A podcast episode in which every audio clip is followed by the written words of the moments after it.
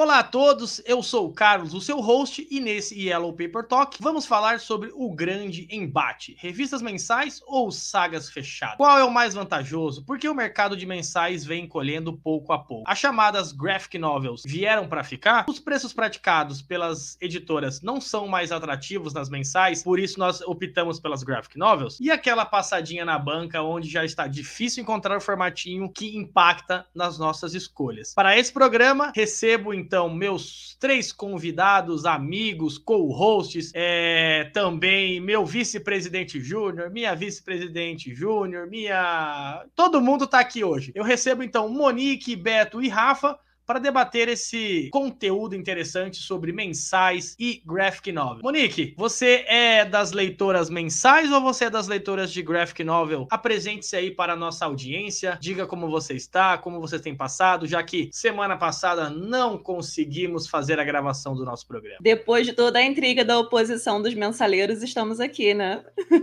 é, os mensaleiros estão intrigando contra a oposição, por isso eu vou chamar um dos mensaleiros raiz aqui. Rafa, diz aí, apresente-se para a nossa audiência, seu mensaleiro. Caramba, bicho, justo eu sou um dos mensaleiros aí, nem sabia. E gostei da, da indireta aí da Monique. Bom, eu sou o Rafael, né, um dos co-hosters aqui no caso, e ocupo o cargo de vice-presidente júnior dentro da Yellow Talk. Só para o pessoal entender, na verdade, um dos meus papéis também é lembrar o, o próprio dono da empresa como é que funciona a hierarquia aqui, né? Justamente porque lembrar essas coisas não faz parte da atribuição do patrão, que é o Carlos. Então, o Carlos, ele é o dono da empresa, ponto, né? O dono da empresa, ele não tem uma ocupação. Ele vai lá para contar o dinheiro no caixa e para ver quem foi trabalhar hoje, no caso nós aqui, né, no dia ou não, né, para punir, descontar e assim por fazer trabalhar mais e assim por diante. Aí, aí sim, dentro da hierarquia, né, abaixo dele que é o dono, aí começa a Monique, que é a presidente, o Beto, que é o vice-presidente, sênior, né, seria, e eu sou vice-presidente júnior aí da parada. Agora, respondendo ao comentário do, do Carlos, né, do chefão, é, é difícil, viu, mas é que quem começou a ler as mensagens, quem começou a ler quadrinho, né, desde os anos 80 ou até início dos 90, ou antes disso até, então não tem como não ter vivido, né, a época áurea das mensais, porque só existiam as mensais. Mesmo que o arco publicado, né, as histórias, melhor dizendo, as edições fossem histórias fechadas, né, o formato ainda era de mensal, né, você lia um gibi da Turma da Mônica um mês, mas você sabia que no mês seguinte, ou na quinzena seguinte, você teria um quadrinho da Mônica, ou da Disney, ou algum de super-herói. Então é, é, difícil, né, a gente é, se separar, né, desse vício. Pode até parar de comprar, mas deixar de gostar, eu acho que é algo complicado. Olha aí, eu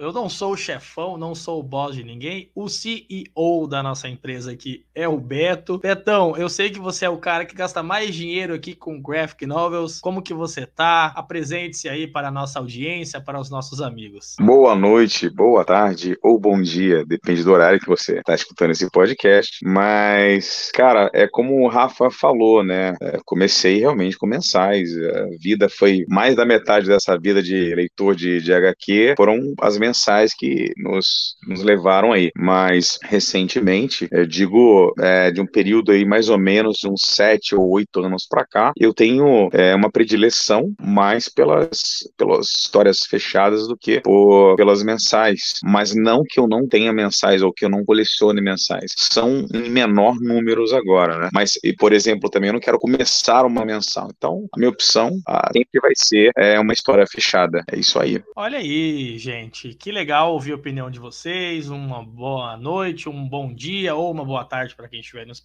ouvindo nesse podcast. E queria dizer que o embate será sangrento, polêmico e trará perspectivas e visões de todos os nossos colegas e participantes deste programa. E vamos deixar de brincadeira e também de enrolação e vamos começar aqui com a nossa primeira pergunta. Na opinião de vocês, meus amigos, camaradas e vice-presidente CEO, qual é o modelo mais vantajoso no momento atual? O que, que vocês acham que é o mais vantajoso na opinião de vocês. Diga lá, vou começar com a nossa querida Monique, que sempre nos brinda com opiniões fortes e derradeiras. Monique, na sua opinião, diz aí, mensais ou graphic novels?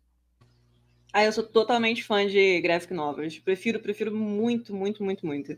Tipo, para mim o ruim da mensal é como ela não tem um limite determinado, né, um norte, eu sempre tenho medo de começar uma coleção, por mais que ela pareça promissora, e que ela se perca no meio do caminho e que eu venha me arrepender depois. Eu acho muito ruim começar alguma coisa e não terminar. Eu fico muito frustrada. Então a graphic novel às vezes ela já é mais fechadinha, eu pego aquela história que pode até ter sido ruim, mas se ela foi boa, ela me deixou com um sentimento de mais completo, mais, satisf mais satisfatório, sabe? Pô, cumpriu o papel para mim, mais satisfatório. E a mensal, a mensal já não. É, eu acho que no caso, assim, em relação à mensal, eu preferiria uma minissérie, que às vezes quando sai já tem pré-determinado que vão ser oito, dez edições, e você já fica ali preparado, já vão ter uma equipe criativa fechada, não vai correr risco de ter muitas mudanças, né, bruscas no meio da, dessas edições. Então eu me sinto pouco mais confortável do que com algo que eu não sei bem como que vai ser até o final. Eu acho que você tem razão no que você comentou, porque a gente tem uma dificuldade de acompanhar títulos por muito tempo, já que a gente não sabe qual que é a periodicidade que vai sair esse conteúdo aqui no Brasil. E você ficar preso em algo por muito tempo acaba criando um pouco de insatisfação e demora em, em completar a leitura. Mas eu, como advogado do diabo, vou chamar aqui um representante das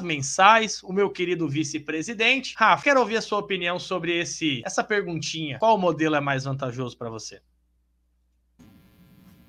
Cara, é, felizmente ou não, eu vou ter que dar o braço a torcer, né, também. O, os arcos fechados, né, sejam graphic novels ou não, graphic novel é só mais um formato, né, no caso que a proposta em si é nascer, né, fechada e tal, mas a, as fechadas ela é mais vantajosa não só para quem já lê, coleciona e tal e acompanha de alguma forma, mas também, é, mas principalmente, melhor dizendo, para novos leitores, né, para atrair e manter. Que apesar de eu gostar muito, né, e ter sido criado dessa forma, como a maioria de nós aqui, a chance, isso mesmo lá atrás, de a gente conseguir terminar, concluir os arcos, era muito difícil. Isso realmente acontecia, principalmente aquele que levava vários anos, né, ou, ou melhor, vários meses, né, alguns até mais de um ano, né, se você lembrar da, da saga do clone, né, do Homem-Aranha e tal, eu lembro que, eu acho que na época, eu não conheci ninguém que na época, né, acompanhou todas as edições até o final e tal. Completar depois, eu conheço alguns fãs e colecionadores que conseguiram fazer isso, mas na época era muito difícil de você acompanhar. E aqui, diferentemente do mercado estadunidense, algumas eram publicadas, por exemplo, sempre, na verdade, né, as histórias eram publicadas em mix. Então, a gente conseguia ler toda uma saga em três, quatro, no máximo cinco edições mensais, né? Um exemplo, a gente, a gente teve aqui publicada no, nos anos 90, meados de 90, a saga do, da Era de Apocalipse dos X-Men. Então, ela saía em todas as revistas relacionadas ao, aos X-Men e praticamente todas eram mix, né? Mesmo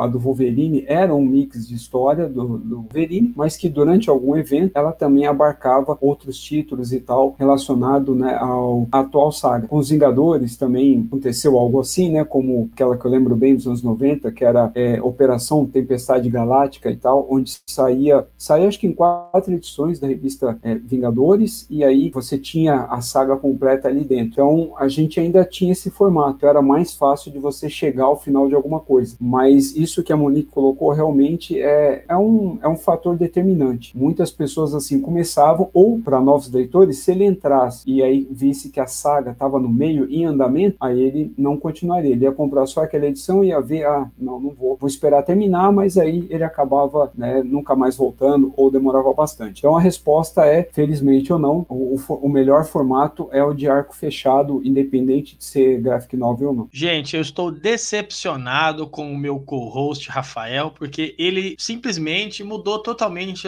o seu voto, porque eu achei que ele seria, junto comigo, um defensor das mensais, dizendo que elas são mais vantajosas, mas também tenho que concordar com ele. Hoje, as mensais não são vantajosas, principalmente pelos pontos levantados por Monique e por Rafa, mas vou deixar aqui o meu querido amigo Beto, maior leitor de mensais Tex do mundo, dar opinião sobre esse, esse problema ou essa vantagem que é ter uma mensal ou começar por uma mensal ou por uma graphic novel. Betão, diz aí. Então, é, nesse eu vou separar o nicho é, Marvel DC e mangá em relação a mensal. É, por que eu estou dizendo dizendo isso? Diferentemente de Marvel e DC, é, quando você tem um mangá, geralmente o artista, o cara que faz a arte e o roteirista vai do início ao fim. É a mesma pessoa, a mesma ideia ali. Diferente da bagunça de Marvel e DC, que às vezes brigam com o cara que tá fazendo o roteiro, brigam com o cara da arte, troca bastante isso. Esse time tá sempre, sempre trocando. Então, isso também você vai vendo em relação até à qualidade, tá? Isso tem esse diferenciado. Quando a gente troca do nicho, a gente vai falar de uma coisa mais italiana, já os caras levam mais a sério também.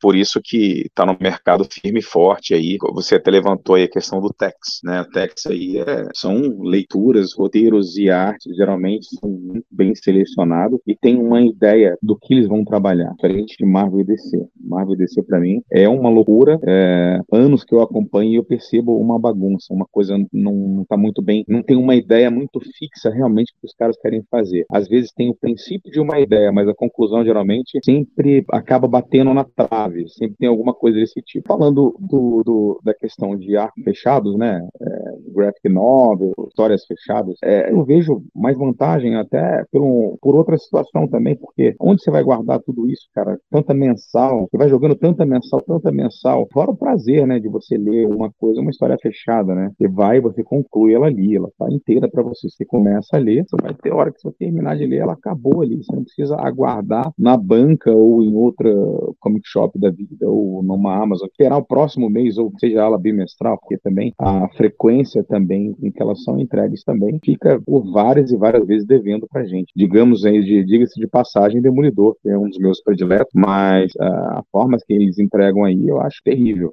Ah, Betão, eu achei que você ia falar com toda a sua filosofia e tal, mas eu gostei da sua resposta. E eu queria levantar depois que eu comentar aqui uma pergunta que está relacionada a isso. É, primeiro, vou dizer que eu concordo que hoje a gente tem uma dificuldade de fazer acompanhamento de mensais, principalmente pela tiragem ou a periodicidade com que as mensais, né? Estou fazendo aspas aqui, porque as mensais não são mais mensais. Às vezes demoram 60, 90 dias até chegar na banca, o que dificulta para o colecionador ou leitor acompanhar esse trabalho. Outro ponto que também tem dificultado são os grandes mix que a Panini vem trazendo em relação, por exemplo, a X-Men ou aos próprios Vingadores, que dificulta o leitor a entender, porque são muitas histórias acontecendo ali, por exemplo, nos, nos X-Men tem Wolverine, tem outras histórias, e nos Vingadores também são histórias complementares do Thor, do Capitão América, o que faz o entendimento ser mais complicado. Isso faz com que as mensais não sejam tão vantajosas como arco. Em relação ao seu comentário sobre Beto, as brigas entre os autores, normalmente quando a gente pega arcos fechados, é, por exemplo, 12, a história de um autor já fechadinho, aí já muda o arco tem facilitado para o entendimento. E uma coisa que dificulta aos novos leitores é a bagunça que Marvel e DC faz em relação à origem de personagens, arcos, troca de, de autores. Isso vai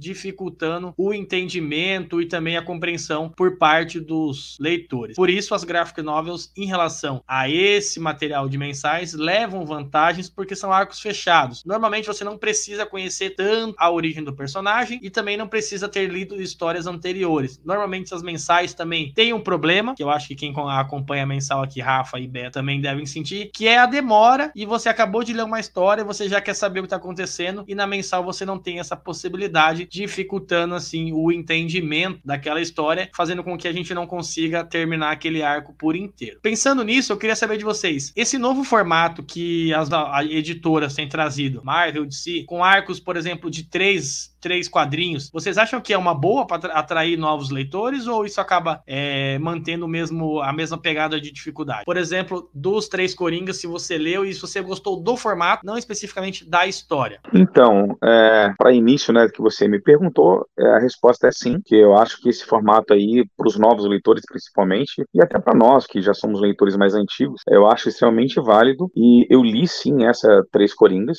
é, achei sensacional, gostei assim da arte foi sensacional. Óbvio que mexeu algumas coisas em alguns aspectos cronológicos, não vou me adentrar tanto nisso, mas até porque é uma bagunça a questão cronológica da DC, mas eu não vou me adentrar, me adentrar nisso, como eu já havia citado. E outra também que teve nesse formato foi a do Batman, do Capulo também, que se não me engano foram três também que eu li e eu gostei da ideia desse formato, porque você não fica aquela coisa tão arrastada, 20, 30 HQs de, de um personagem só. Imagina como é DC, se você pegar cada personagem, como era os Novos 52, o Renascimento, por exemplo, e você tinha aí que ler só o Batman, ou só o Superman, ou a Liga da Justiça, ou só o Lanterna Verde, ou só a Mulher Maravilha. Quantas edições foram? Número 26, número 27, 30, 31, pô, os Novos 52 até diz, né? Já, o próprio nome, nome já diz. Você imagina, 52 edições de cada uma delas. Cara, é improvável, cara, você praticar uma coisa assim, ah, é impossível, cara, fica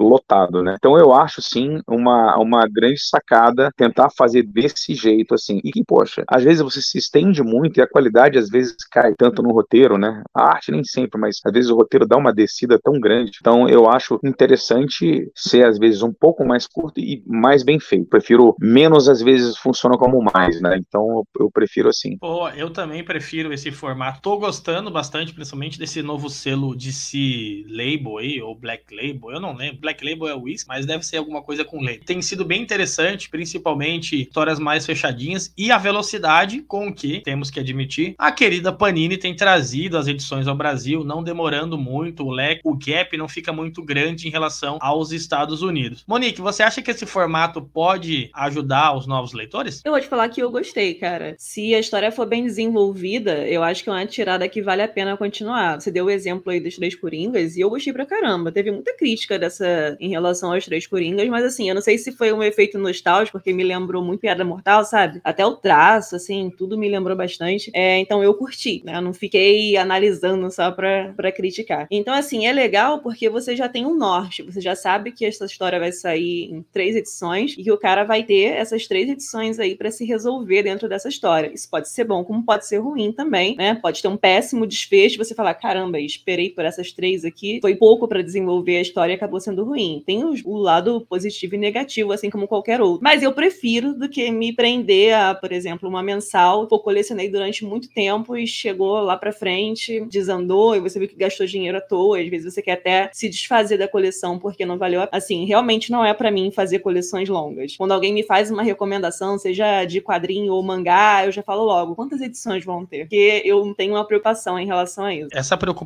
eu acredito que seja geral, ainda mais pelo tempo que demanda e, a, e o cultivo dessa coleção. Até por é... questão de preço também, né? Tudo bem que esse formato da mensal não costuma ser muito caro. De repente, se for aquele formatinho de capinha fina e tal, beleza, às vezes você compra uma edição baratinha, mas dependendo de por quanto você comprar, tipo, se for aquelas coleções de capa dura, algo assim, eu não, não eu acho que não vale a pena. Isso para mim, para quem é um colecionador assíduo e faz questão de colecionar tudo daquela editora que ele gosta, daquele personagem e tudo mais, beleza, o cara enfrenta qualquer coisa, às vezes fica encalhado lá na estante, mas para mim não rola não. É, esse, esse é um novo embate que um dia nós iremos fazer aqui no programa, que é o colecionador e o leitor. Tem muito disso no, no universo dos quadrinhos. Mas, Rafa, você acha que esse novo formato que as editoras têm trazido com três ou quatro edições por mensais tem ajudado a, a cativar novos leitores ou isso é balela? Eu acho uma decisão bastante acertada, né? Esse tipo de formato, e praticamente todas as editoras estão trabalhando com ele, né? E para esclarecer o nome do selo, ele é Black, Black Label mesmo, tá? Não é só o Whisky que tem esse nome, mas um selo da DC também. E diga-se de passagem, né? Seria um selo voltado para um público adulto, jovens adultos, né? Vamos colocar assim, né? Que seria o público inicial de, do, das publicações desse selo. Mas sim, né? Eu acho que esse formato ele é mais atrativo porque isso já acontece há algum tempo. Você acabou criando um outro nicho, né? Você tem aquele nicho da, das mensais, independente de sagas ou se elas estão boas ou não, vai ficar comprando, né? Sem parar. Geralmente são leitores, né? E colecionadores de Batman, Super-Homem, Homem-Aranha, Tex, né? Que seguem esse, essa cultura, né? Esse ritual mês a mês. E, a, e tem também aquele leitor, né? De encadernados, é, sagas compiladas, graphic novel, mas a gente tem também agora,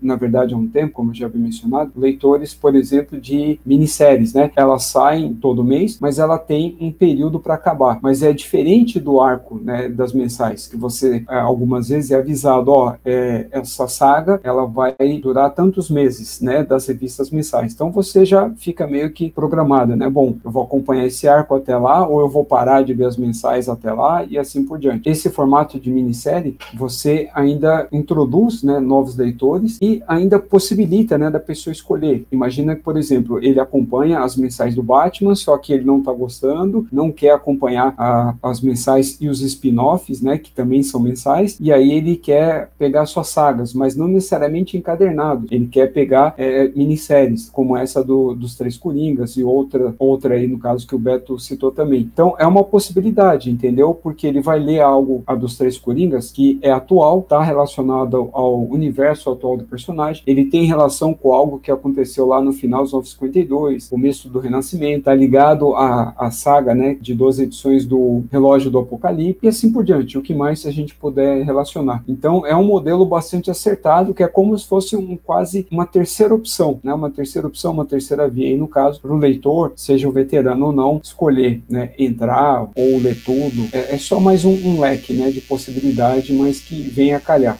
em alguns momentos. Sim, eu também acredito que isso seja é, interessante para os, para os novos leitores e é uma alternativa que as editoras têm adotado, principalmente a DC saiu na frente em relação à Marvel nesse quesito, porque ela tem trazido vários, te, é, vários quadrinhos, como o Beto citou, é, eu também citei os Três Coringas, agora saiu a saga do Batman do Impostor, e eu percebo que a DC ela tem aplicado mais isso ao universo do Batman, que é o super-herói, digamos assim, mais rentável da, da DC. Mas também tem os seus poréns. De algumas coisas você não consegue, é, como a Monique falou, também abordar em três edições ou quatro edições. Você não consegue ter aquele aprofundamento do personagem. Isso dificulta para que novos leitores tenham mais simpatia é, por personagens como Batman ou Superman ou Flash. Isso falando da, da DC, que é que tem sido mais é, constante nesse modelo de quadrinho. Porém, nem tudo são rosas e nem tudo são espinhos nesse universo. E eu queria saber, meus queridos e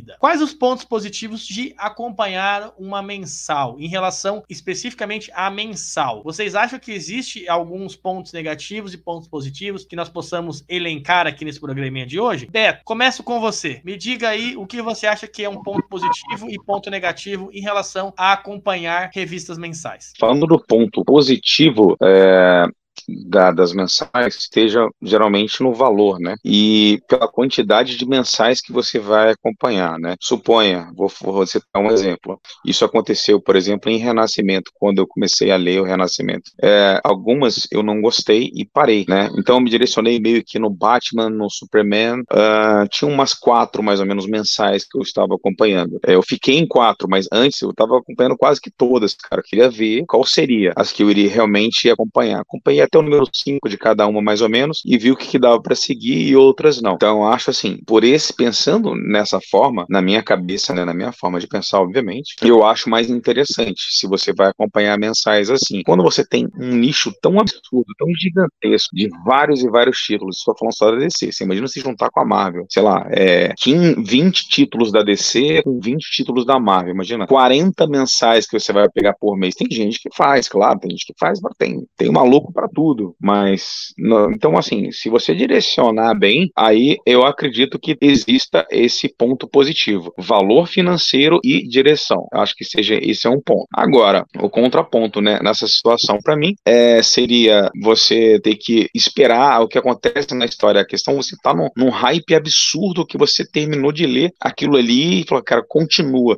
Cara, deve ser sensacional que vai aparecer para mim em sequência. Só que você espera um mês para isso acontecer. Até lá você já leu tantas outras coisas que aquela. Às vezes você até esqueceu o que rolou na, na HQ passada, nessa que você terminou agora, sabe? Aí quando você vai pegar outro, você tem que reler, talvez, ver o finalzinho da outra HQ para ver tudo aquilo na sua mente. E nem sempre você vai se dar bem. Às vezes você vai chegar e pegar uma HQ e falar, pô, continua assim desse jeito? Caramba, que decepção. Porque às vezes é, né, é, um, é um ponto que acaba sendo negativo, cara. Assim, para mim também é isso, né? Porque você você se obriga a continuar aquela coleção. Eu tenho uma coisa para mim, eu vou até número 5, 8, mais ou menos, de alguma mensal quando eu estou colecionando. Se daquele ponto até aquele ponto ela teve uma queda muito grande, numas quatro edições a cinco edições, eu não continuo. Já é desfavorável. Mesmo que ela melhore, mas se até ele foi tão ruim, não dá. Largo mão e bora para a próxima. Então, esses são os pontos que eu consigo analisar. É, eu vou ressaltar aqui um ponto que você citou, mas não aprofundou tanto. Tem uma questão dos arcos, já que que você mencionou que coleciona, por exemplo, do, do 1 ao 8 e vê como é que tá a, a, as condições dessa mensal. E também temos que é, enfatizar que mensais aqui, pessoal, nós estamos falando das revistas mensais. É, não são, por exemplo, coleções igual tá saindo agora da clássica Marvel ou saga do Batman. Elas são periodicidades mensais, mas são mix que vem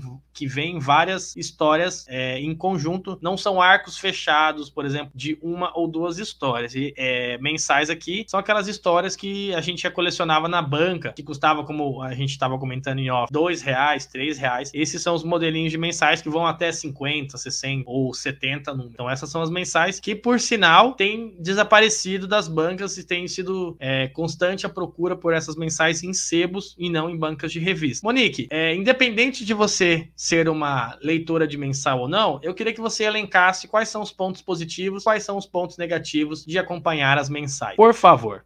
Então, apesar de eu não ser colecionadora de mensal, né? Sempre falo isso. É, o ponto positivo, assim, do princípio, pelo menos, né? Como o Beto falou, até chegar às primeiras edições, enquanto tá indo tudo bem, enquanto ainda são flores essa história, o bom é que a expectativa. Eu acho legal, assim, você leu, tipo, a número um foi muito boa. Aí você fica naquela expectativa gostosa do reencontro da próxima edição. Então, todo mês você vai ter é, uma expectativa daquela história, todo mês você já sabe que vai ter aquela história para acompanhar e tal. Eu acho que isso é bacana, né? É uma emoçãozinha gostosa, diferente de quando você pega uma história fechada que acabou e você fica na saudade. Então é, é um ponto positivo. Mas o negativo, como eu já falei aquilo, é a história se perder, é ter mudan mudanças muito bruscas na, na, história, o preço aumentar e coisas assim. Mas no caso da, da mensal, eu acho que nem tanto o preço, né? Eu acho que o preço ainda se mantém baratinho. Que quanto tá uma mensal hoje em dia? Uns 12, 14 reais, mais ou menos? Desse selo que nós nós comentamos aí DC Black Label tá em torno de 13,90, 14,90, então, 56 a, páginas. Ainda, ainda é um preço bom para se pagar num quadrinho, né? Se a gente for pensar que normalmente os quadrinhos estão de 30 ou 40 para cima, mesmo quando é uma graphic novel pequenininha de poucas páginas, a gente sabe que os preços estão, estão lá em cima. Então, assim, você sabe que todo mês você vai ter algo para ler, que você vai estar tá acompanhando, com essa emoçãozinha gostosa de estar tá à espera daquela história continuar e por um preço bacana. A não ser que você colecione muitas mensais, né? Muitas histórias, acompanhe muitas histórias, aí vai ficar ruim, ruim que no final do mês, né? Essa soma já chegou num valor meio desagradável. Mas assim, o mais ponto mais positivo é esse: um preço que cabe no bolso e essa expectativa por esperar uma história. Mas ainda assim, não, não me agrada, não. Olha aí, pessoal. Monique, ela é uma defensora das graphic novels, ela odeia mensais. Então, é... Talvez até porque hoje eu tenha saído um pouco, né? Não vou dizer que eu saí totalmente, mas eu tenha saído um pouco pouco do nicho de Marvel, de si, né, de herói e tudo mais. Então, na, nos outros ambientes a gente não encontra tanto esse estilo, né? E eu me desapeguei um pouco a isso. Ah, fala que você é uma decenalta, mas você nem compra Marvel. Não, também, não conta Marvel não, falei só por falar.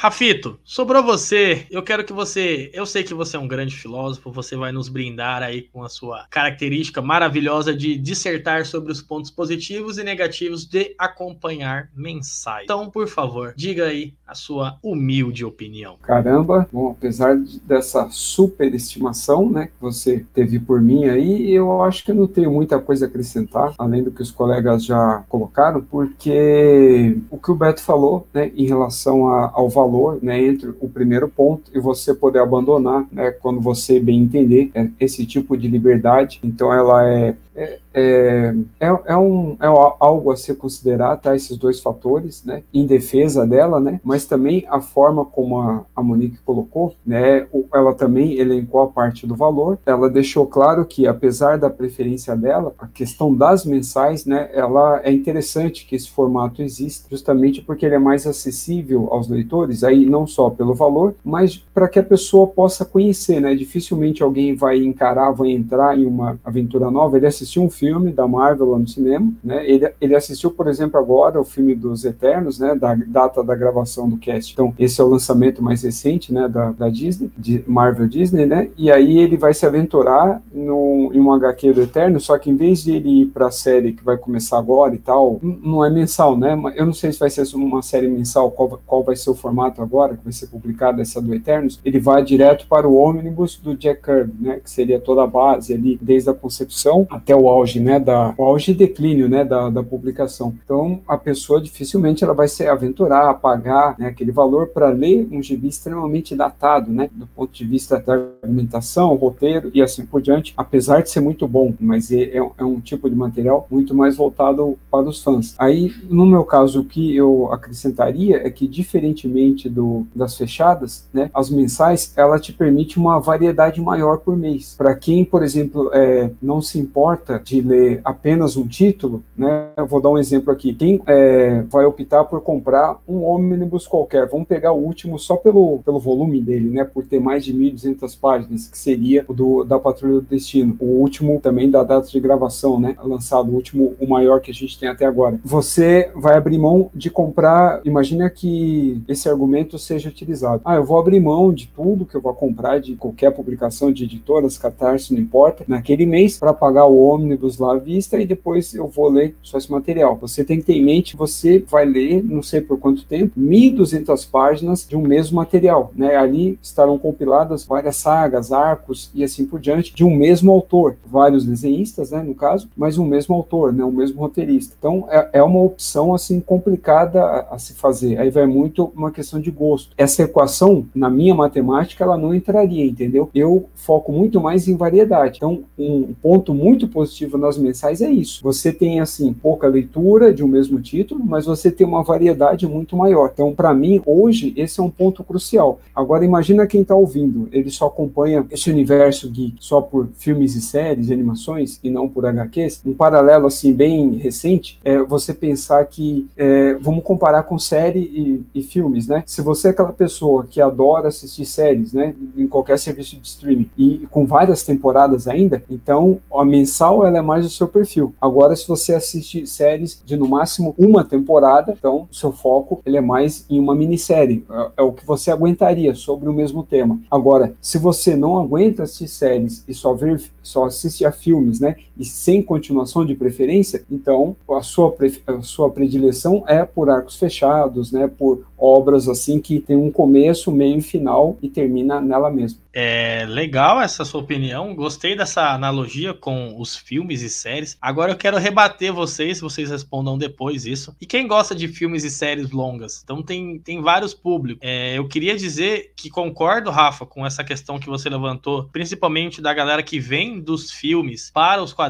O cara pegar um ônibus de 1.200 páginas, ele vai chorar logo no primeiro momento e vai desistir de acompanhar leituras. Por isso que as mensais são mais atrativas. 50, no máximo máximo 118 páginas, são um, um atrativo ideal para novos leitores. Mas eu vou dizer que também existe uma coisa que nós temos que considerar, que é o tempo. Se você tem pouco tempo para ler, você não vai optar por pegar uma saga fechada de 400 páginas para ler. Às vezes uma mensal é mais interessante nesse quesito. Então ela tem a sua vantagem a mensal de ser algo mais rápido de ler e uma observação mais tranquila. Já uma saga fechada, por exemplo, é, Universo X ou Inumanos ou qualquer esses Marvels Classic aí, ou Marvel Deluxe, por exemplo, são HQs de 300, 400, 500 páginas que a pessoa, ela, mesmo não sendo um ônibus, né, ela também vai ter uma dificuldade de ler. Então tem vários, outros, vários fatores que influenciam o, é, a escolha por mensais, como pontos positivos, né, como vocês já mencionaram, é você poder parar o título no momento que você quiser, por ser mais barata, mas como pontos negativos, eu também concordo que pode ser a questão de você não ter tanto tempo assim para ler e ficar acompanhando uma saga. Isso dificulta o, o leitor a introduzir novos conceitos de leitura, como sagas fechadas ou mensais, no seu dia a dia. Pensando nisso, agora eu quero que vocês, meus queridos, me digam quais são os pontos positivos e negativos de optar por sagas fechadas ou graphic novels ou materiais mais densos. Vou começar aqui com o Betão, porque eu sei que ele é o cara que adora comprar sagas fechadas aí, foi esses dias na Comics e fez a rapa lá. Betão, fala aí para você quais são os pontos positivos e negativos de sagas fechadas. Ou se é que existam pontos negativos de escolher sagas fechadas. Pois é, meu amigo. Então, é, vamos lá. Cara, eu acho que essas graphic novels, essas fechadinhas aí, uma história completa, tem vários nomes, né, que a gente costuma chamar, mas é, pela história em si, é um ponto extremamente positivo, né, porque você você vai concluir ali de, de cara. É, o que a gente, às vezes, ponto negativo que eu vejo, por muitas vezes, é justamente o preço. Às vezes tem preço exorbitante. Isso é um problema muito sério, é muito sério. E às vezes não tem a necessidade dela ser também é, uma capa dura, algumas coisas que possam vir a encarecer também. Isso também é outro ponto também que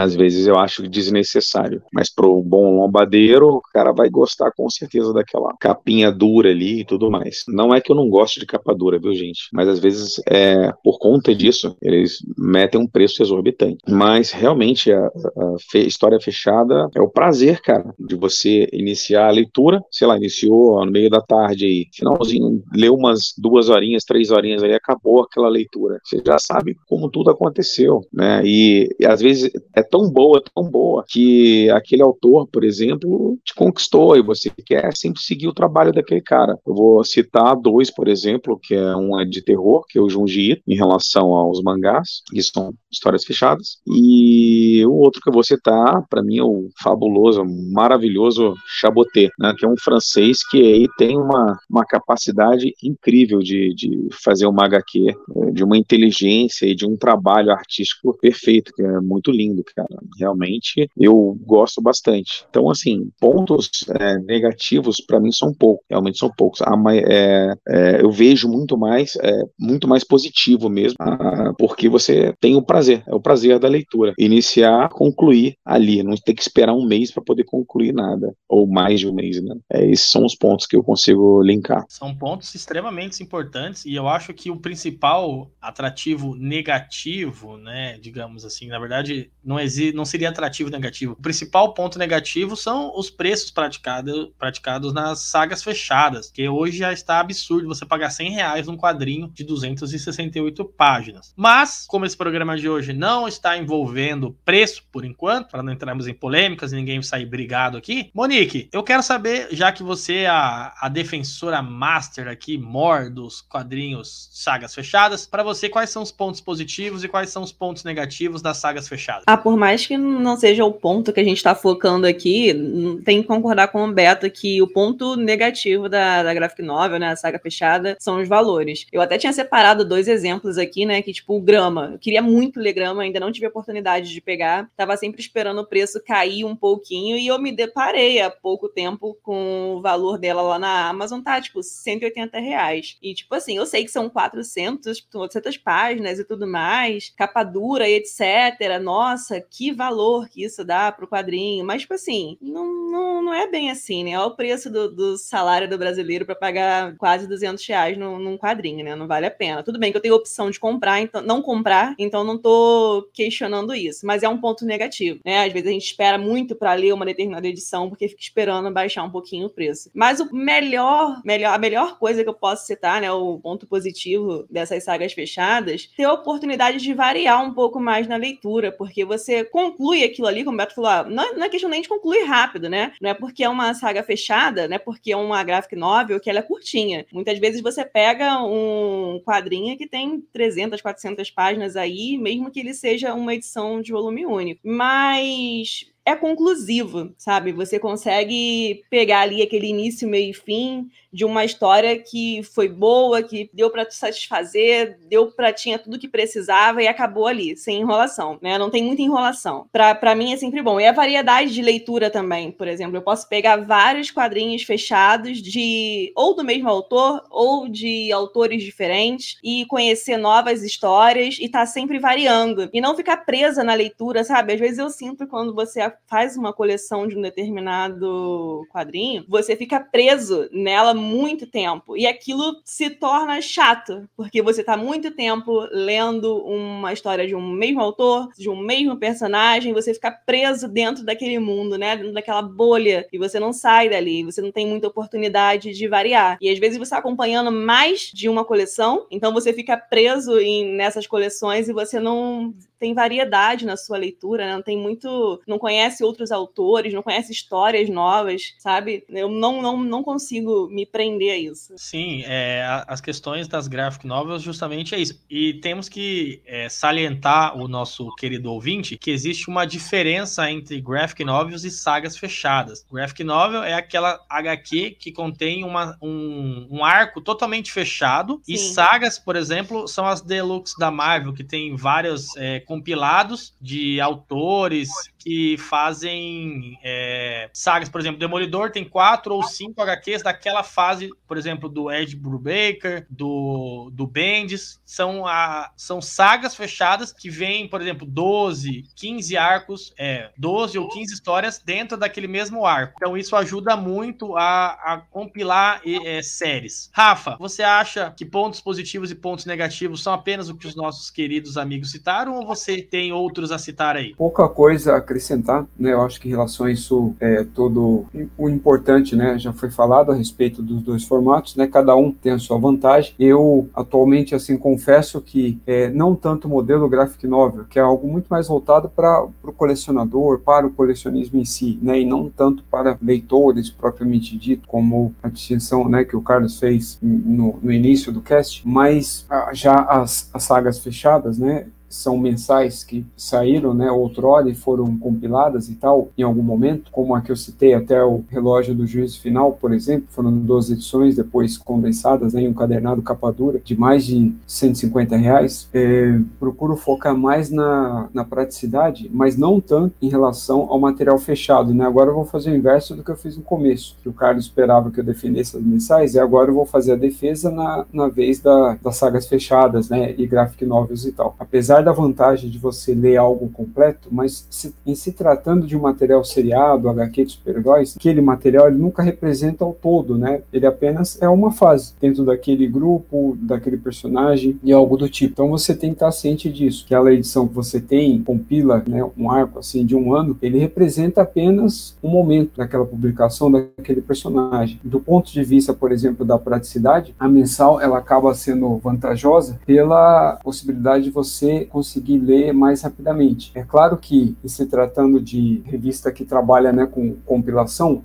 ela é dividida em partes, cada parte representaria uma edição, né? Mas talvez ela acabe perdendo a praticidade pelo peso, tamanho, né? E algo do tipo. Principalmente se tiver um papel couché, que aí aumenta ainda mais o peso, fora o preço, né? Que é, esse é, é o que acaba tornando desigual essa comparação. Agora, um exemplo bem prático. Eu gostava bastante quando eu podia, que era até um, um lado positivo. Eu estava ali na empresa e tal, na Yellow Paper, lá fazendo meu trabalho, e de repente dava vontade de ir no banheiro. Aí eu pegava ali uma mensalzinha né, da, da Liga ou do, do Superman na época época essas mensais que eram 9,90. Então eu ia lá no banheiro e tal, e aí lia metade dela, que corresponderia a uma edição americana, né, que seria quinzenal a forma de publicação lá fora, não me lembro agora. Então eu lia metade dessa edição, terminava ali e tal, saía do banheiro, voltava pro trabalho e tal. Aí quando eu, eu começo a ir pro banheiro com sagas fechadas ou graphic novel, além do desconforto de carregar ali sentado no vaso sanitário, eu demorava mais no banheiro por isso, né? Eu já tinha usado o banheiro e aí por causa da leitura, eu acabava demorando. Aí o Carlos tinha que ir lá, ficar batendo na porta para apressar a gente e tal. Então era uma situação um pouco constrangedora que causava um certo desconforto. Então, nesse caso, a mensal, né, aquele formato bem fininho de 9,90 que compilava ali, você tinha ali 50 e poucas páginas, é o mais ideal e o mais conveniente até, dependendo do momento. Para você ler fora de casa, principalmente, carregar na mochila, ver no trabalho, né, quando for possível e algo do tipo. Esse cara que fica indo no no banheiro toda hora, tá vendo, gente? Depois reclama que o salário vem cortado. Fica indo no banheiro ler mensal, ler saga fechada, aí demora três anos para aparecer para trabalhar. Mas sim, é, eu acho que todos os convidados aqui falaram opiniões positivas e negativas, e eu acho que fecharam é, com chave de ouro a questão também do preço, a questão da praticidade, do tempo, é, do atrativo de você ler uma saga fechada, por exemplo, e saber o final da história, também de poder ter aquela, aquele prazer de acompanhamento mensais, mas como nem tudo são flores aqui, nós varremos boa parte do nosso programa de hoje. E agora eu queria fazer uma pequena pausa para os intervalos comerciais, para os nossos é, apoiadores. Mentira, a gente não tem nenhum apoiador ainda, mas se você quiser apoiar esse programa, pode entrar em contato com o Rafa, o vice-presidente júnior da empresa, e ele vai passar os valores para vocês anunciarem aqui no nosso programa.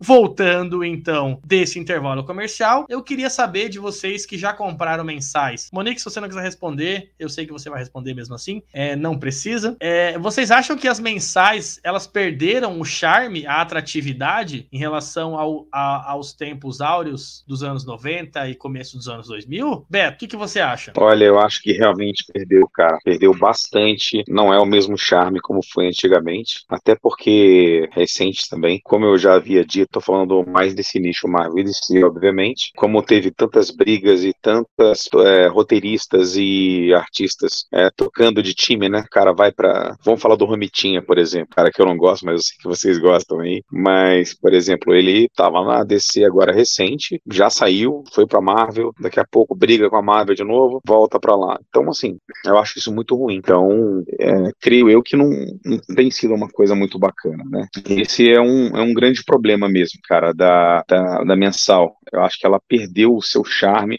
também por conta de ficar uma coisa mal acabada, né? Eu acho que isso foi um dos grandes fatores que tiraram um pouquinho do, do charme também, além da bagunça cronológica também, né? Então acho que isso aí, com certeza, uma pessoa vai começar a ler agora, fala, começo por onde? O que que eu vou ler? Você vai mandar ela ler alguma coisa lá atrás. As de hoje em dia é uma bagunça absurda, né? É por isso que eu opino isso aí. Gente, o Beto, ele tem um ódio do Romita Júnior, eu não sei o que acontece Estou até aqui lendo no chat dizendo que se o Beto comentar novamente sobre o Romita Júnior, ele será derrubado deste podcast. Tá ouvindo, Beto? Então é melhor você não citar o nome do querido Romitinha Júnior aqui, porque o vice-presidente Júnior aqui não está muito contente com o seu comentário. Eu quero saber de você, Monique, independente de você ser uma leitora de mensais ou não, você acha que as mensais é, é até legal porque você vai poder dar um, um, ponto de vista de quem não compra mensais e o porquê que elas não são atrativas para você. Você acha que elas perderam o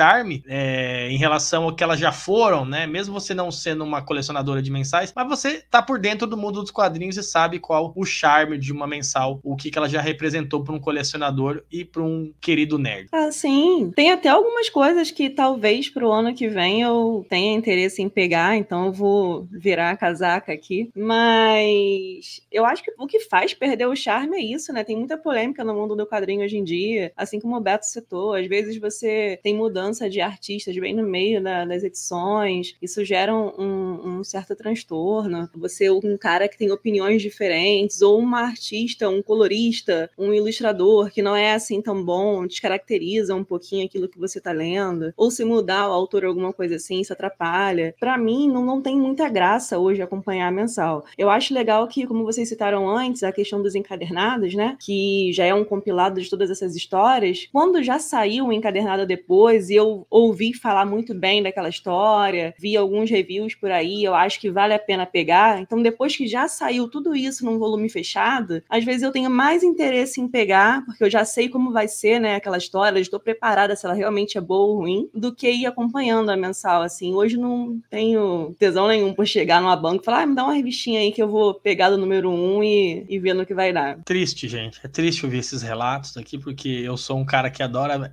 adorava mensais. Na verdade, eu ainda gosto das mensais. Eu acredito que sim, elas perderam o charme, principalmente pelo ponto da Monique e pelo ponto que o Beto comentou, dessa troca constante de roteiristas, essa troca constante de artistas, é, o desprezo, o descaso que algumas editoras têm com as revistas mensais, e também agora, principal, o foco dos graphic novels. A Marvel mesmo e a DC já comentaram que pretendem extinguir esse formatinho americano. Já tá dando uma polêmica muito grande nos Estados Unidos, então eu não sei qual vai ser o futuro das mensais. Se existir um futuro, eu espero que ele seja lindo e maravilhoso, porque eu adoro ir na banca comprar revistas mensais. Claro que eu não compro um monte, eu compro algumas, mas eu adoro ou adorava, já que agora não vem mais mensal, só vem esses malditos mix aí que a Panini fica criando. Rafa, você acredita que as mensais perderam o charme ou você acha que elas ainda podem brilhar num futuro? Cara, eu não acho que nem é uma questão de, de charme, né, em relação ao mensal. Eu acho que, na verdade, ela tem, ela tá competindo com muitas outras coisas que não tinha na época, né? Tudo que é lançado agora tem que mostrar logo que veio. A pessoa, em vez dela ler, ela pode, por exemplo, jogar, né, investir tempo e dinheiro nisso, ela pode assistir. Agora ela não, não assiste a qualquer coisa que está passando na, tele, na, televisão, né? Ela tem aí uma miríade aí, né, de, de opções e tal. Então fica difícil, né? O problema, acredito eu, além da questão financeira mesmo, é do é esse atrativo, né?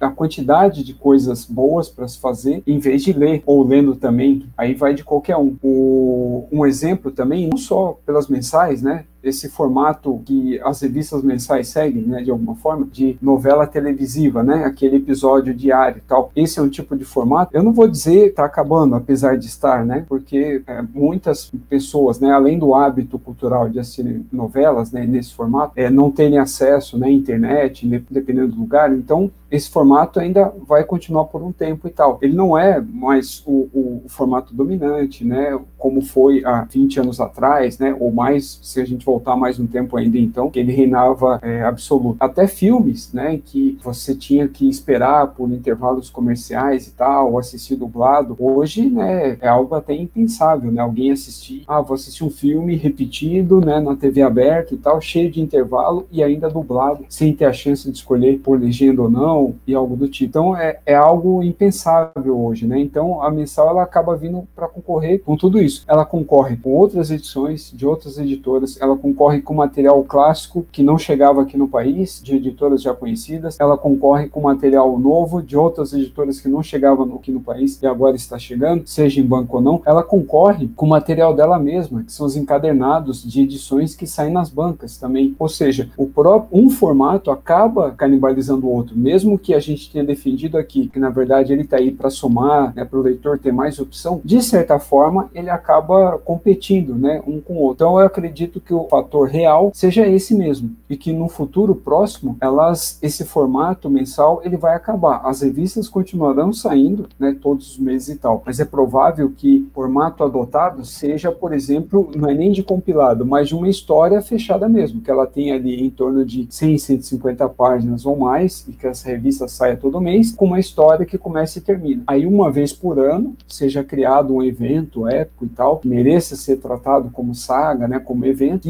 justifique né, a publicação ou a continuação do material em, em outras edições. Tá? Mas eu acredito que o futuro seja esse, principalmente o material digital, que a gente nem citou aqui, que é um outro fator também que acaba complicando né, para a existência das próprias mensais. Na verdade, a gente pode dizer que, por enquanto, pelo menos no mercado estadunidense e canadense, o formato digital ele está ocupando o lugar das mensais em formato físico. Brilhante explanação, meu querido vice-presidente Júnior. Queria ressaltar aqui também a explicação e os pontos positivos e negativos que a Monique elencou, por que, que as mensais perderam o charme, e também do meu amigo Beto. Porém, agora, neste programa, após o intervalo comercial, nós iremos, ou eu irei ler aqui, vocês irão dar a opinião de vocês sobre a enquete, sobre as perguntas que nós deixamos no Instagram. E aí eu quero que vocês opinem sobre as melhores respostas. E fechamos então o bloco dizendo que as mensais perderam o charme, pessoal. É unanimidade entre nossos entre nós quatro que as mensais elas vêm decaindo o seu, digamos assim, brilhantismo em relação aos, aos próprios é, materiais pelas editoras. Então a gente precisa citar que elas precisam é, realizar talvez esse formato novo que a DC tem abordado de três ou quatro edições possa voltar a reinar nas bancas, o que já está se tornando difícil, principalmente pelo hábito de compra em comic shop ou pela própria Amazon, que tem facilitado a aquisição de materiais encadernados por um preço mais justo. Isso também é um fator que tem influenciado a compra de mensagem, já que hoje você compra aí um encadernado na na Amazon com um descontinho interessante por uns 40, 50 reais e você não consegue comprar a quantidade de páginas com esse valor de mensais. Vamos ao intervalo comercial para que o nosso patrocinador Panini, mentira, Panini ainda não é patrocinador desse programa, mas um dia ela vai ser ainda. Mesmo a gente falando mal da Panini, eu falando mal da Panini. Impossível, hein, Carlos? Quem sabe um dia, Monique? Tudo é possível, tudo é possível. Mas nós já voltamos e eu vou ler aqui os comentários que foram deixados no Instagram que estão bem legais, beleza? Eu tô dando risada aqui, gente, mas é porque a Monique falou impossível. Nunca se sabe, Monique, nunca se sabe.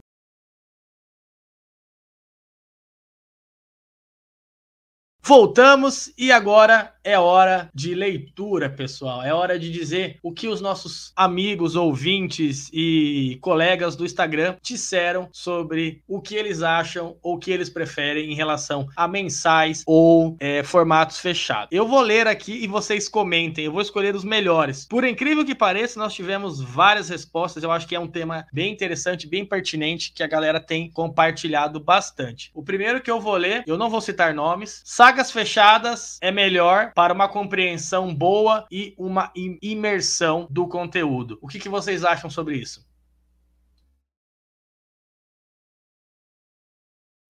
Você tem que especificar para quem foi essa pergunta. É... Não, agora é a lei da selva, meu caro. Quem quiser responder, ah, responde. Eita, não. Bom, eu achei bom essa questão da imersão, muito bem colocado, muito bem observado. Beto, Beto tá vivo ainda? Sua mulher ainda eu... não apareceu?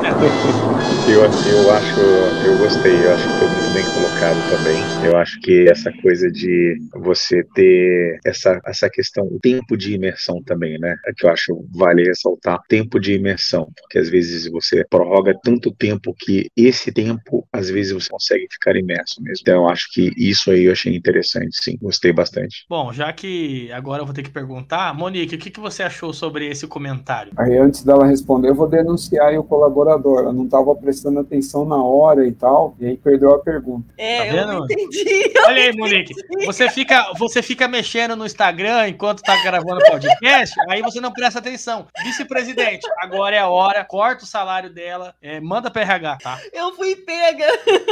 Tá vendo? Um amigo disse o seguinte: fechadas é melhor para uma compreensão boa e uma imersão maior em relação ao quadrinho. O que, que você acha sobre isso? Ah, eu concordo. Eu não tenho nem o que dizer, porque tá totalmente no, no que eu acho, dentro da minha linha de raciocínio também. Eu prefiro. Não pode, tem nem como discordar dele. Eu tô aqui pra, pra discutir com os mensaleiros, não, não adianta. Eu nunca vou ter o que falar assim, ao contrário disso. Tá, então agora eu vou trazer uma que é interessante para todos os lados. Como ter acesso mensal a HQs na única banca da cidade era difícil, sempre preferi as sagas fechadas. Bom, no caso dele é fácil, né? Justifica a escolha pelo formato de saga fechada. E isso realmente é uma realidade acontece, né? Então é algo triste, né? De pessoas, por exemplo, que começaram a, a comprar, é, não só para ler, mas para colecionar também, e compraram lá número 1, um, número 2, aí a número 3 não chegou na banca, aí de repente apareceu a número 4, né? E assim por diante, aí depois pula mais um ou dois números. Isso, infelizmente, é uma realidade e é até hoje, né? O que é mais mais triste. Se a gente estivesse falando isso em relação aos anos 90 e 80, mesmo que não justifique, mas acho que as pessoas até entenderiam, né? Sabendo que isso acontece até hoje, né, em pleno 2021, independente de se existir uma pandemia ou não, eu acho que é injustificável, mas totalmente coerente e totalmente válido, totalmente válido. Aí a culpa mesmo da logística, né, das próprias editoras, do, do próprio país em si mesmo, né, a forma de distribuição é, são os grandes culpados aí no caso de acabarem jogando as pessoas para esse formato e depois culpar o leitor que não compra o material de banca e aí ele só quer encadernado de capa dura mesmo e assim por diante. Beto, o que, que você acha sobre essa colocação? Ah, você cara, também tá mexendo no Instagram. Tá mexendo no Instagram também, Beto? Não, não tô não. eu vou tá pela vendo, linha, eu vou de eu vou da linha do raciocínio do, do Rafa também, cara. Eu acho que a distribuição é uma coisa meio cruel que acontece, né? Isso que nós, por exemplo, estamos aqui, né? São Paulo, Rio de Janeiro, Janeiro, Curitiba, estamos no centrinho, tem uma distribuição até um pouco melhor. Na verdade, São Paulo, perfeito. Saem daqui geralmente os produtos, uma grande parte, né? Então, assim, mas para quem mora em outros estados, no Nordeste, no Norte, e fica devendo, cara, fica devendo bastante. Então, assim, é extremamente compreensível a atitude desse que postou aí no Insta aí, esse comentário aí, mas totalmente justificável. Monique, eu sei que você compactua do mesmo problema, por isso que você não compra mensais, porque na sua cidade não tem banca. É verdade ou é mentira? Tipo assim, sabe aquele lugar que tem banca de jornal, mas que você encontra realmente essa jornal? Se tiver algum quadrinho, vai ser a número 20 de uma edição que eu nem sei qual é, ou então raspadinha e tudo mais, é mais ou menos assim, entendeu? Tá, é, eu acho até legal que vocês conseguem acompanhar essas edições, tem muita comic shop, bancas é, especialistas em quadrinhos, né? Você vê que tem algumas bancas que tem, são repletas de quadrinhos e tal, mas não é algo tipo aqui da minha cidade, infelizmente. Não dá para você acompanhar. Eu não sei hoje em dia se você fizer algum acordo, tipo assim, cara, eu tô acompanhando tal edição, você consegue trazer? Você consegue tornar uma publicação assídua aqui e tal? Não sei se é possível fazer isso hoje, mas eu sei que não era algo rotineiro, não era algo que acontecia. Então, assim, difícil acompanhar, né? Aí você acaba se prendendo a pegar umas coisas mais fechadas, comprar na internet e tal. Nunca tive esse prazer de passar na banca e comprar os gibizinhos do mês, assim, igual o pessoal faz. Concorda com ele. É, deixa eu dar mais uma olhada aqui. É, diria que nos anos 80 e 90, mensais. Hoje em dia, sagas fechadas. Eu acho que essa vai especialmente para o Beto e para o Rafa. Quero saber a opinião de vocês. Vou começar com o Beto. O que, que você acha sobre isso? Então, cara, anos 80, anos 90, na verdade também era também muito pelo fator de ser o único recurso que a gente tinha também, né? Então isso acaba sendo um facilitador para poder a gente afirmar que as mensais eram melhores nesse ponto de vista. Mas depois que isso foi passando e a gente foi compreendendo também que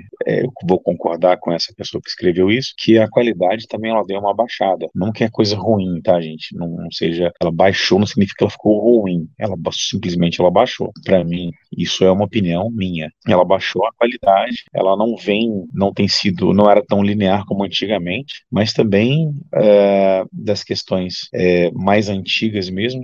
Aí realmente, cara, não tem o que fazer. Era mensal na cabeça e era um prazer gigantesco chegar na banca e já catar uma mensalzinha ali todo feliz e dá para acompanhar várias porque o preço também era muito bom, com certeza, cara. Áureos momentos. Vou deixar você por último, Monique. Só por penitência. Eu pulo, tá eu pulo. Pode, pode, Só pode porque me você estava mexendo no Instagram enquanto estava gravando o podcast. Não, naquela hora, mas agora eu pulo. Vai ser redundante a minha resposta. Rafa, diz aí, o que, que você acha sobre, sobre essa, essa colocação do nosso amigo, que eu não vou dizer o nome? É, eu tinha entendido outra coisa, né, com a pergunta dele, e depois que o, o Beto respondeu, eu fiquei confuso mas no geral ele fala da, ele está querendo dizer que é, em relação à qualidade de antigamente, por isso que as pessoas buscavam mais a, as mensais e que agora não é mais assim, por isso que as pessoas não buscam mais a, as mensais, é isso? Não, na verdade ele disse, diria que nos anos 80 e 90 eu preferiria, eu prefiro, preferiria mensais. Nos dias atuais, sagas hum. fechadas. É preferência dele. Tá, é, é, é pessoal. E ele não explica o motivo, aí é a gente que está colocando então. Isso, nós estamos colocando aqui o Beto que acrescentou a opinião dele em relação à, à colocação do colega. Ah, tá. Não, então eu acho que com o que o Beto colocou, que eu acabei achando que eu tinha entendido errado. Não, então, então é isso mesmo. Em relação a esse comentário, eu acho que eu concordo e tal. Na verdade, a gente não tinha muito o que optar, né? Era só isso que a gente tinha, ou era ler as mensais ou não comprar nada. Você tinha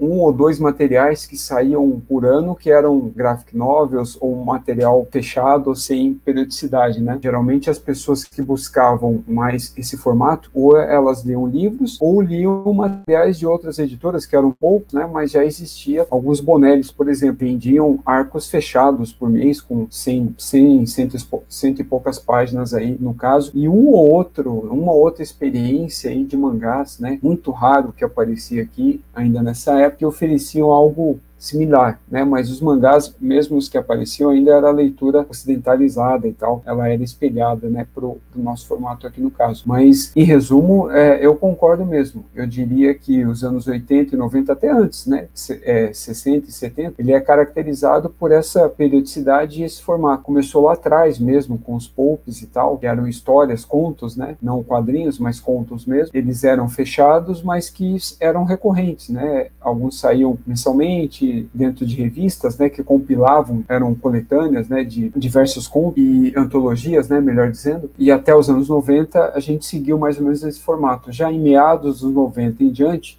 eu diria que com aqueles selos da Abril que apareceram, os prêmios, é que a gente começou a mudar isso. E aí, dos anos 2000 até os dias atuais, né, que reinou mesmo, foram essas, essas publicações, né, os encadernados, é, minisséries. É, eu acho que para não estender o programa, eu vou fazer um compilado aqui da, das melhores. 90% das pessoas opinaram que preferem sagas fechadas. Tem um adendo bem interessante. Ambas são muito boas, porém as mensais nem todo mundo consegue acompanhar. Segurem. A próxima. Vale lembrar que às vezes as mensais rendem pérolas como Sandman. Queria que vocês opinassem. Monique, vou começar com você, já que ali tem um pouquinho de Sandman. Eu sei que você é, é a fã número um aqui do nosso cast. Diz aí o que você acha sobre essas duas colocações bem interessantes interessantes. Acho que às vezes saem algumas pérolas, assim como Sandman. Exatamente. Sei, mas é mesmo assim, tipo, eu já peguei Sandman vendo edições mais fechadinhas, né? Não, não acompanhei é, arco a arco, assim, que nem algumas pessoas devem ter feito no passado. Como é, como é aquela expressão que se usa? É um, é um caso à parte, né? É um caso raro entre tantas, assim, né? A gente não tem tantos Sandmans por aí que saíram de, de mensais. Eu vou continuar batendo contra. Quase toda a saga veio de, uma, de um compilado mensal. Então a gente tem que também saber valorizar a, a função das revistas mensais, principalmente Não, Sandman, sim, mas assim, hoje Batman, não vale né? a pena para mim colecionar, que eu digo. Como eu falei, eu prefiro esperar é, daqui a um tempo, é, já sabendo se aquele material é bom ou não, eu pegar, pegar esse material fechado, entendeu? Mas não assim, arriscar de hoje na banca, pegar uma número um de um, uma mensal que tá começando agora para saber se ela vai ser boa ou não. E arriscar, sabe? E colecionar. É contra isso que eu tô batendo. E não de desvalorizando as mensais que já passaram, até porque a maioria das histórias que eu li até hoje, em sagas fechadas aí, foram as mensagens, como você falou. Mas para mim, hoje, não, não faria, não vale a pena. Não quero arriscar pegar um número um de nenhuma história, por mais que o início pareça promissor e tudo mais, entendeu? A não ser que seja uma minissérie, que já saia assim, sabendo que vão ter 10 edições, sabe? Algo que vai ser curtinho. E eu já me sinto mais esperançosa. Mas tirando isso, para mim realmente não dá. Eu tô batendo contra realmente. Monique é o, é o, é o exterminador de, de mensais aqui. Rafa, não que volta que você, atrás. O que, que você acha sobre esses dois comentários aí? Mas você colocou várias e tal, né? E ainda com justificativa, né? Falou em relação à, à votação, mas eu acho que o, comentário que você mesmo fez acaba corroborando com, é, com isso. Muitos compilados que a gente tem hoje vieram dessas mensais. Algumas já eram mensais, né? Mas programadas para terminar, como no caso do, do Watchmen, esse é um exemplo. O, o Sandman, na cabeça do Neil Gaiman, né? Ela tinha uma data assim fixa para acabar, né? Era para ter terminado antes, mas aí o sucesso né, e a cabeça dos editores pensavam diferente, por isso houve né, uma continuidade maior. O mesmo aconteceu né, com o Walking Dead também, para dar um exemplo assim mais contemporâneo, né, pós anos 2000, mas voltando mais ainda, o, o Monstro do Pântano, né, que hoje é um clássico, também veio de, das mensais, O Homem Animal, Patrulha do Destino, né, que está sendo republicado agora, o Quarteto Fantástico, né, outro ônibus também, que é a fase do, do Burn, e outros, né, que a gente possa citar, o próprio ônibus do Conan representa, né, uma fase de mensais e tal. Eu não vou dizer nem que esse era o melhor formato, né, mas era o único que se tinha, por isso que a gente pensa dessa forma. E hoje todo o material compilado, né, ele acaba bebendo dessa fonte, né, sempre acaba voltando para essa origem. Mas o material que mais vende atualmente, eu não digo em termos de unidade, assim, né, até em quantidade, mas em, em retorno financeiro mesmo, acabam sendo essas compiladas, né, mesmo elas sendo mais caras ou não. Betão, me diz qual que é a sua opinião sobre esses comentários que eu li por último agora. Então, cara, eu vou você assim, é, antigamente tudo bem. Eu acho que esses compilados eram legais, bacana, e a gente, eu cresci muito, aprendi bastante com esses, essas mensais, com esses formatos. Aprendi muita coisa de leitor, que eu sou de leitor, eu agradeço muito a isso, porque eu comecei com isso. Então, assim, e ainda coleciono alguns. Não vou ser hipócrita de falar que eu não faço isso. Faço. Mas não é uma grande maioria. Isso deixou de ser prioridade. Mas agora, na fase atual, eu realmente acho completamente, para mim, tá? Acho completamente dispensável, tanto Marvel como DC. Então, assim, são raríssimos, digamos que sejam dois, três juntando Marvel e DC que eu acompanho, assim, porque de resto, todo outro restante, adentrando mais a isso, para mim eu não tenho o um mínimo de interesse, porque eu não acho que seja um formato e uma ideia bacana. É, eu vou responder esses dois porque eu achei bem interessante. Eu acredito que sim, possam surgir no futuro sagas interessantes das mensais, mas talvez aí eu tenho que ir pro lado da Monique, seja mais difícil do que você pensar que antigamente surgiram várias. Por exemplo, o próprio Preacher, como o Rafa citou também, o Sandman, tinham, tinham datas marcadas. Claro que eram sagas de dois, três anos, depois viraram sagas, mas também tem a questão dos editores que vão vendo que isso vai sendo algo rentável e vão continuando. Mas é legal que, exceção dois ou três comentários que, que eu recebi, todos os outros comentaram que preferem sagas fechadas. Isso ficou muito representado, pessoal, quando eu fiz a pesquisa no próprio Instagram, onde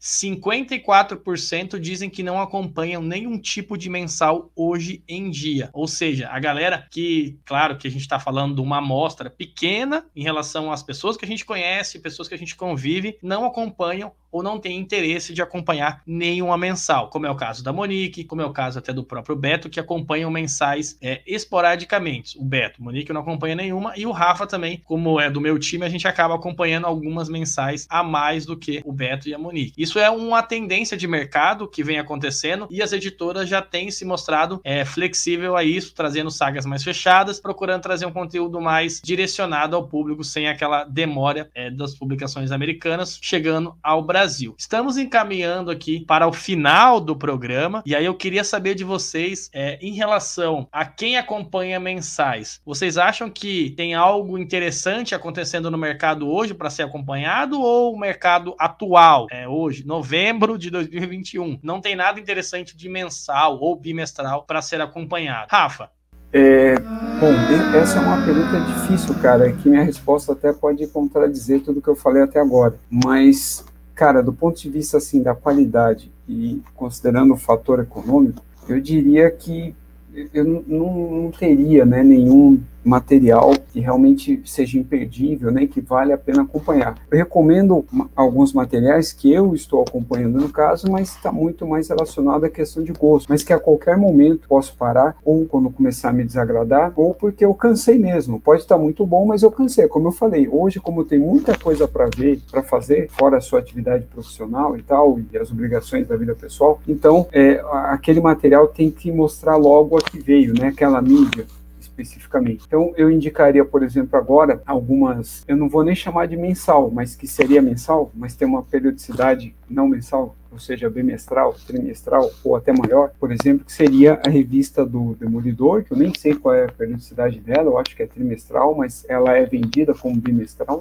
A do Hulk, que é uma bimestral, são compilados de cinco edições se eu não me engano, né, cada uma dessas aí que eu citei, é, as fases que estão saindo agora, por exemplo, elas são exemplos de algo que eu estou acompanhando, mas que não tem qualidade, mas ela tem uma data para acabar. Do lado da DC, a gente tem o Death Metal, que é um material que está sendo publicado, né, vai ser publicado em sete edições. A gente atualmente, na número 6, saiu em banca, se eu não me engano, tá? Eu, a, a 7 acho que está em pré-venda, mas eu acho que a gente tem acesso até a número 6, é que eu não tenho ela ainda até o momento, por isso eu não não saber com exatidão. E do lado da Marvel, a gente tem O Rei das Trevas, que é um material que vai ser publicado, né? Está sendo em quatro edições e ele está atualmente na terceira, né? Esse eu tenho certeza, porque eu tenho material. E ambos, assim, competem, mas eu não diria, assim, para ver qual é melhor. Na verdade, assim, elas se correspondem bastante. Você percebe que uma surgiu mesmo para competir com a outra, é que aqui ela, elas estão sendo lançadas no mesmo momento. Lá fora houve um certo distanciamento. Aqui elas vão praticamente começar e terminar em uma mesma época. Mas são exemplos de sagas de que não vale a pena acompanhar e que para ser mais rentável para a Panini, né, para a editora, independente se é Panini ou não, ela optou o quê? Por publicar, na verdade, uma ou duas edições do material principal, né, dentro dessa encadernação, né, vamos chamar assim pela quantidade de páginas, e encheu de tains, aquelas edições, em vez de elas aparecerem nas mensais, né, dos personagens e tal, ou fora dali, por algum motivo, ela concentrou tudo dentro daquele material material justamente para compensar, né? É uma espécie de venda casada, só que legalizada, por enquanto, pelo menos, né? Por enquanto. Esse é, é, é um material, por exemplo, que eu estou pegando também, mas que eu não recomendo. Apesar de toda a defesa que eu fiz, se você não for muito fã ou não achar que vale a pena, é, é difícil recomendar algum material que esteja sendo agora, a não ser desses aí que eu falei. Da DC não, não teria nenhum material grande sendo agora, né, das mensais, e do lado da Marvel eu recomendaria esses dois e mais a dos X-Men, só que eu não coloco ela ficar mais pesado no orçamento, que trata-se aí de um material que é quinzenal, a periodicidade dele, e cada edição está em torno aí de 25 reais. São as ressalvas que eu faço. Isso no universo dos super-heróis. Agora, na questão de material de outras editoras, tem o lado da, dos Bonellis, né, que o, o Tex, é, acho que é só ele atualmente, que tem uma publicação, mais de uma na verdade, que sai todo mês, são três, né, que saem todo mês, e os outros personagens da Bonelli, que também são tão bons quanto, eles têm uma, uma periodicidade mais espaçada, né, sai a cada dois meses, ou por época, tem uma pré-venda, onde se consome cinco, é, eles vendem cinco edições de uma vez, aí só depois de seis meses ou mais é anunciada a venda, a pré-venda, né, de mais cinco edições e assim por diante.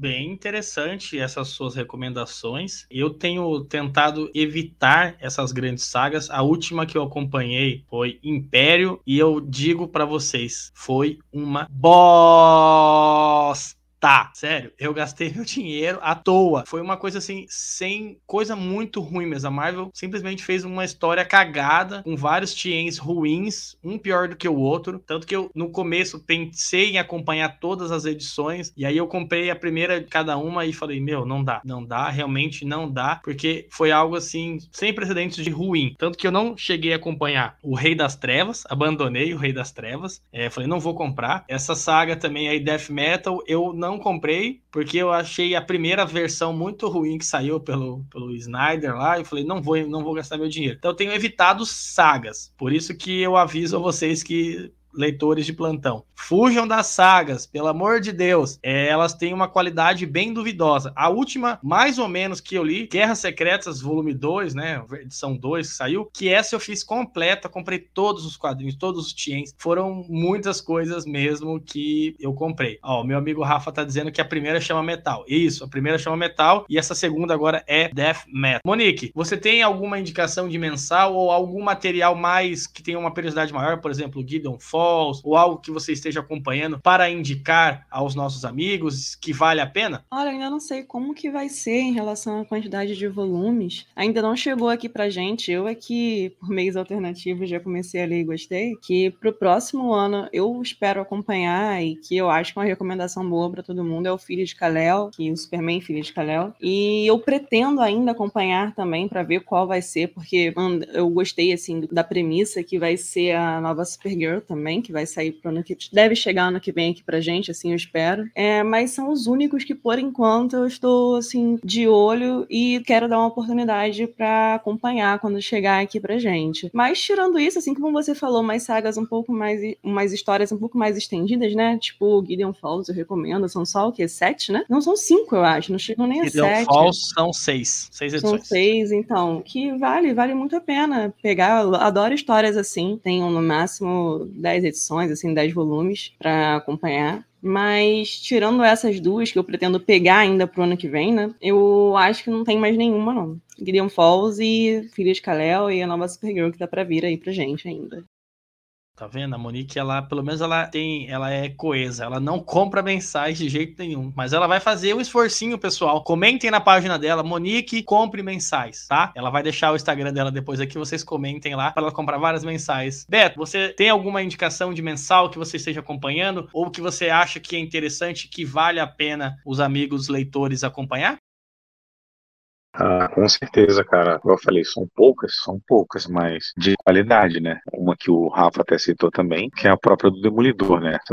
Do, Demolidor, a periodicidade dela é bimestral, tô achando ela realmente incrível, vale muito a pena. Se alguém puder, já pegue desde o número 1, um, que vale muito, muito a pena mesmo. A periodicidade de uma outra que eu vou citar da Marvel também, só que eu não sei qual é a periodicidade, eu acho que é mais extenso, infelizmente, mas é a do Miles Morales, que é formato juvenil Né, que é muito interessante também, a história dele desde o início, e tudo que vai acontecendo, é muito, muito, muito boa, tá? Outras duas que eu vou citar aqui também, aí já vai sair desse nicho Marvel DC, que é, no caso, o Tex. Eu leio dois formatos de Tex mensais. Um é as aventuras de Tex quando jovem, então se conta, é, hoje acho que é mais difícil de achar desde o número um, mas se conseguir vale muito a pena, porque é uma aventura muito interessante, são vários arcos que se fecham aí, tem agradado bastante o público que lê, até para novos leitores também. On Demand, é, clássica do, do Tex, que é a mensal lá que está em número mais de 600 e tanto para frente. Essa aí já é um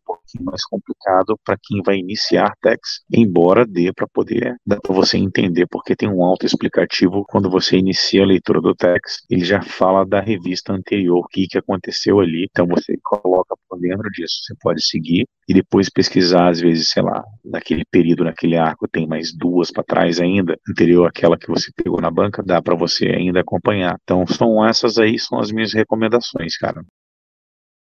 Olha, eu acho que é unanimidade a edição do Demolidor. Eu também acompanho, para quem me conhece sabe que é o meu personagem favorito. Claro que ela não vem mais bimestral, ela vem, sei lá, semestral, porque a Panini tem um sério problema mental de disponibilizar os produtos. Eu não sei o que acontece, mas nunca vem no, na época. É, eu tô acompanhando então a do Demolidor, a do Imortal Hulk, que tá bem legal. É, ela já é o bom das duas dessas duas edições que eu estou acompanhando. Ela já tem data para terminar. Termina agora agora nos Estados Unidos em novembro. Então são edições que já estão é, se encerrando lá nos Estados Unidos. Então são, acho que se eu não me engano, Demolidor vai até 36, 38 e o Hulk até 51. Não tenho certeza. Depois eu posso confirmar com a produção. Simone, quantas edições? Simone vai passar aqui pra gente, pessoal, as edições, tá? É, uma que eu tô acompanhando americana é Primordial, do querido, famoso Jeff Lemire. São seis edições, é mais ou menos a mesma pegada é, de um, do Sense8 lá, do do, Lemir. Então são, é uma edição fechada, mas vai sair seis issues, que é o que eles fazem nos Estados Unidos. E tô acompanhando também Chang-Chi, uma versão americana também. Estou acompanhando todos esses, digamos assim, edição digital, em modelo americano. Então são essas Meios as minhas recomendações. Meios alternativos, igual eu tô acompanhando o Filho de Kalel.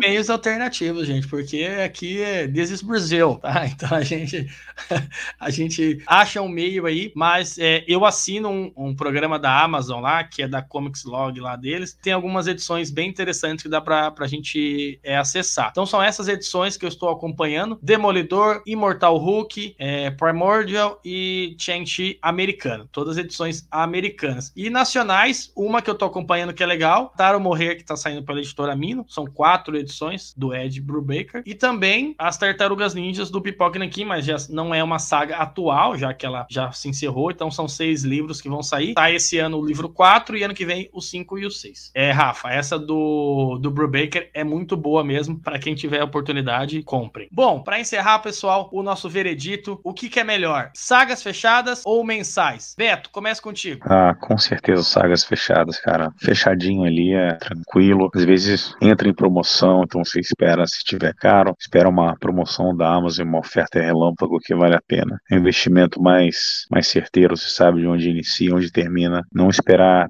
periodicidade, quando vai acabar numa mensal. Então, sagas fechadas, sem dúvida. Monique. Fechadas, sem dúvida, a não ser que para o próximo ano surjam mais histórias que chamem tanto a minha atenção como essa que eu tô lendo agora do Filho de Kalel. É, quem sabe eu não posso dar o braço a torcer, mas por enquanto, sagas fechadas na veia, com certeza. Histórias fechadas, não Olha sagas.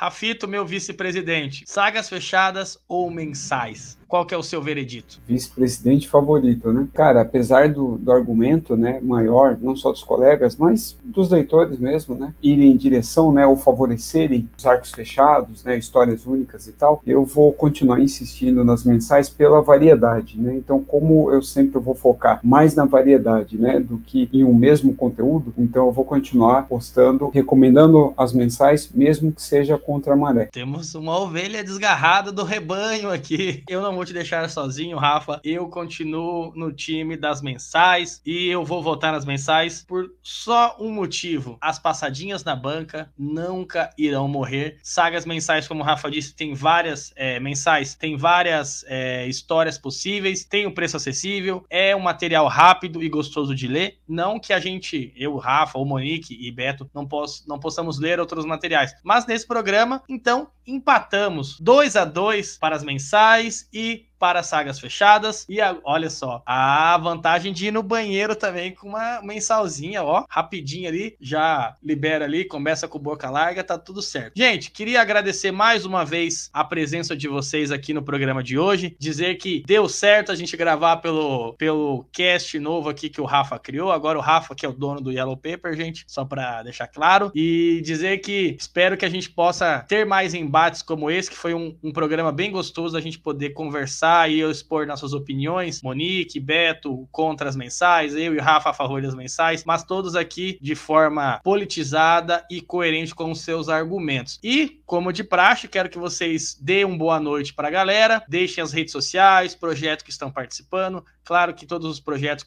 não envolvam o Yellow Paper, vocês não vão poder falar, porque aqui esse programinha não é democrático, tá bom? Rafa, queria agradecer de novo a sua presença, Monique, muito obrigado. Betão, muito obrigado. E eu vou deixar vocês aí decidirem quem vai se apresentar o boa noite para a nossa audiência. Ah, a dama estava mexendo no Instagram de novo, aí, denunciando o colaborador. Não, desculpa, gente. É porque o, durante o, o, programa inteiro, o áudio de vocês, ele vai e volta, assim, para mim. Eu acho que minha conexão ainda tá um pouquinho ruim, então eu fico em dúvida, às vezes, quando sou eu para falar ou não. Mas naquela hora eu tava lá compartilhando, sim, lá no Instagram, então eu dei mole, mas não foi o caso agora, não. Mas então, já que é minha vez, já tô aqui, vou continuar, falo muito. Vocês vão me encontrar aqui no Yellow Paper Talk, como sempre. As nossas lives lá, quinzenais agora, também pelo Instagram. No meu Instagram, MD Mazzoli, com dois ex. E lá no podcast do HQ Corp também, HQ Corp Podcast. E foi um prazer, mais uma vez, participar com vocês, por mais que eu tenha sido do time do Contra, né? A pessoa que prefere histórias fechadas e graphic novel, mas foi legal debater e ver a opinião de vocês sobre esse assunto. Olha aí, olha aí, gente. Monique sempre do contra, mexendo no celular. Vou descontar o seu honorário aqui, Monique. É, não vai ganhar direitos autorais. Betão, dê o seu recado final para a nossa audiência, por favor. Já que sua mulher deve estar esperando a gente terminar o programa para bater em você. Não, foi sensacional. Eu agradeço a vocês aí. Foi bacana o programa. Sempre é, né? Na verdade, sempre é um time muito legal. É um prazer enorme participar disso daqui. E quem quiser me encontrar, vai me encontrar aqui no Yellow Paper Talk também no Leitura do Dia 79 no Instagram. Né? Sempre eu tô postando alguma coisinha lá, alguma resenha de alguma HQ, debatendo alguma coisa. É isso, cara. Agradeço a todo mundo também, a vocês ouvintes também. Se puderem, compartilhem para quem vocês conhecem aí, é, indica a gente aí, porque o programa tá legal, a gente faz com muito carinho, cara, e com muito amor. Bom, na verdade, apesar da Monique ter dito que ela estava remando contra a maré, eu acho que eu acabei remando mais por fazer uma defesa maior né, das mensais, apesar de nós três termos elencados aí os pontos positivos, mas mais por uma questão nostálgica e econômica até, do que outra coisa, né, que algo racional mesmo, algo realmente pensado, mas vocês podem me encontrar aqui na empresa, né, do chefe e tal, eu esqueci o nome da empresa e tal, não, brincadeira, no Yellow Paper Talk. Eu espero que da próxima vez que a gente estiver gravando, eu esteja já ocupando né, um cargo acima e tal, seja por nepotismo, seja por ter derrubado os colegas e tal, de alguma forma, né, é lista e bem vista, né, hoje em dia. E, e vocês podem me encontrar também no meu canal, Multiverso 38, quase esqueço o nome dele também, e no podcast Fortaleza Quântica, né, é o concorrente aqui do Yellow Paper e do Salão do Tex. É um outro podcast, mas com uma periodicidade mais espaçada. Obrigado aí a todos pela participação, pela votação, né, pela, por ter respondido às enquetes e por ter participado, né, pelo chefe ter concedido aí a chance de eu ter participado mais uma vez. Que isso, gente, que isso, também não é assim, né? Não vou descontar o salário da Monique, porque fica mexendo no celular. O Beto, porque a mulher dele não deixa ele participar. o Rafa, porque fica tentando derrubar os meus outros vice-presidentes aqui. Mas eu queria agradecer, como o Rafa salientou aqui, ao pessoal que sempre está com a gente. Eu não vou citar nomes, porque tem bastante galera que acompanha, mas que participa, que manda opinião, que está sempre comentando no cast. É, queria deixar aqui um, um abraço da diretoria. Simone, manda um e-mail para a galera depois lá, avisando que o Yellow Paper Talk vai fazer um sorteio em dezembro de uma HQ, ainda não sabemos qual, para todos esses que estão com a gente aí participando do programa e estão sempre colaborando. Queria agradecer mais uma vez a presença do Beto, da Monique, do Rafa e dizer que é uma grande satisfação poder gravar esse programa com vocês. Escutem Fortaleza Quântica, HQ Corp, acompanhem o pessoal com seus Instagrams, com as lives que a gente faz no Instagram, nós vamos começar agora também a gravar lives no programa no canal do Rafa. Fiquem atentos às novas programações que virão a partir de dezembro e janeiro do ano que vem, beleza? Queria agradecer de novo e dizer que acabou, pessoal. Acabou o Yellow Paper Talk desse especial que a gente fez sobre o, as mensais versus as sagas fechadas. Queria agradecer a presença de todos e dizer Comprem mensais, pessoal. Comprem mensais. Não vão na onda da Monique. Mensal é Mentira, é gente. Bom. Não compra nada. Isso é pura nostalgia. Isso é coisa que o sistema põe na cabeça de vocês.